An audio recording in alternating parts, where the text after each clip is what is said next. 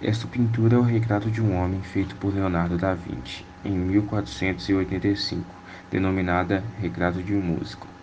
A técnica de pintura foi óleo sobre painel e as dimensões do quadro é 43 por 31.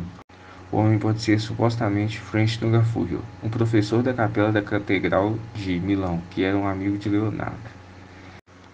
Outros afirmam que é um homem anônimo ou Josquim Desprez, um outro professor dessa capela. Em 1905 foi feita uma restauração dessa obra, eliminando uma camada de verniz. Abaixo dessa camada pôde-se ver a mão do sujeito. Essa folha de papel na mão do sujeito seria uma partitura musical. É notável que o pintor faz um jogo de luz e sombras na pintura, e uma interpretação possível é que o homem estaria pensativo, visualizando a música. Algo muito observado que ajuda a chegar nessa interpretação é o olhar do homem, o olhar viajante, perdido.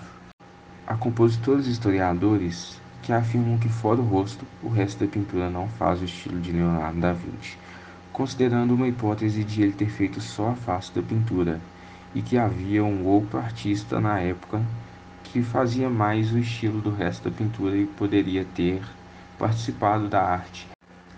Este artista seria Antonello da Messina, que estava em Milão no momento em que a obra foi realizada.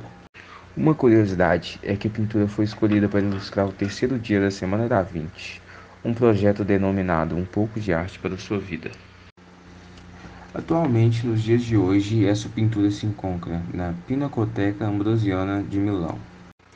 Falando sobre o pintor Leonardo da Vinci, ele é conhecido como um homem muito eclético que explorou muitos ramos. Foi pintor, arquiteto, geólogo, astrônomo, matemático, escultor, engenheiro, naturalista, químico, inventor e físico.